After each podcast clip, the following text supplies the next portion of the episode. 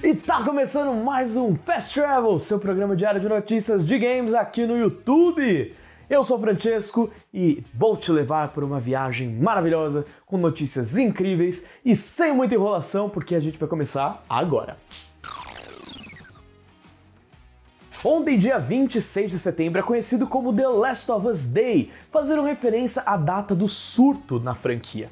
Como dizem as propagandas de lojas de varejo, o aniversário é nosso, mas quem ganham são vocês. No caso, nós. A HBO divulgou o primeiro trailer da série baseada na trama do primeiro The Last of Us. Com quase 1 minuto e 40 de duração, podemos ver um pouco de Pedro Pascal e Bella Ramsey interpretando respectivamente Joel e Ellie em diversos momentos bem fiéis ao game, com direito a explosões, acidentes de carro, tiroteios e até um close e um clicker, um dos infectados mais perigosos desse universo. A série está confirmada para 2023, mas sem data exata. Aqui na descrição do vídeo estamos deixando um comparativo feito pela nossa equipe dos personagens que aparecem no trailer. Então, dá uma conferida. Ah, e aproveita e me conta aí embaixo o que, que vocês acharam do vídeo.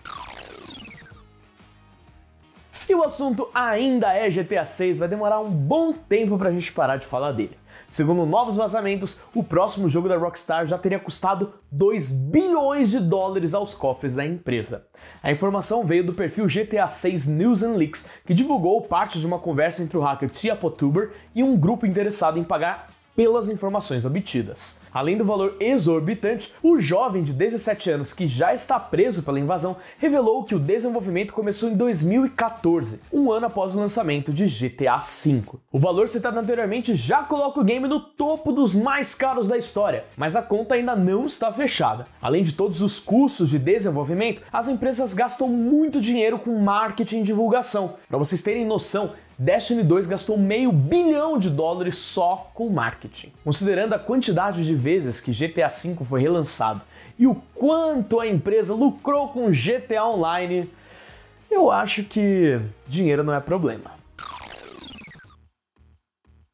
A Netflix aparentemente não estava de brincadeira quando entrou no mercado dos videogames. De acordo com o vice-presidente da Netflix Game Studios, a empresa está montando seu próprio estúdio para trabalhar em jogos originais de classe mundial. Em um comunicado oficial, Amir Rahimi afirmou que este é mais um passo em nossa visão de construir um estúdio de jogos de classe mundial que trará uma variedade de jogos originais deliciosos e profundamente envolventes para as nossas centenas de milhões de membros em todo o mundo. O estúdio terá sede na Finlândia e será encabeçado por Marco Lastica, que já trabalhou na Zynga e na EA. A estratégia não é surpresa, já que ela segue os mesmos passos da Netflix quando o assunto é filmes e séries. Produz o seu e pare de depender dos outros.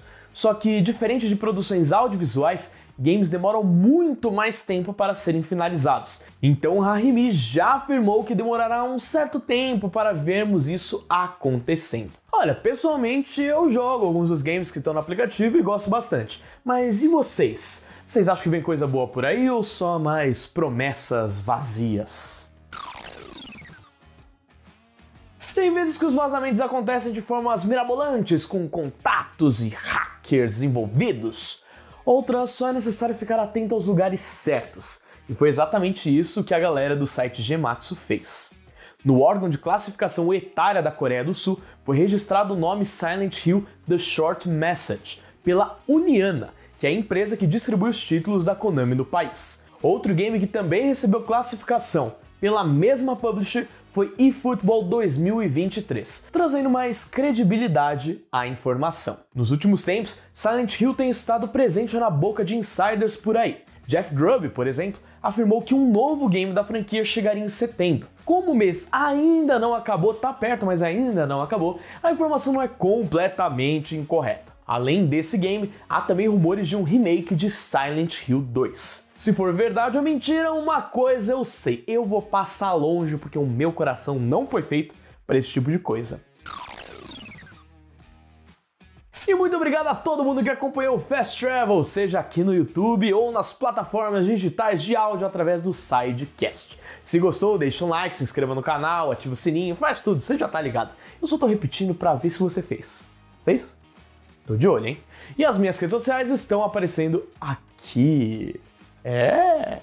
Olha só, bonito. Vai lá seguir, vai seguir, eu sei.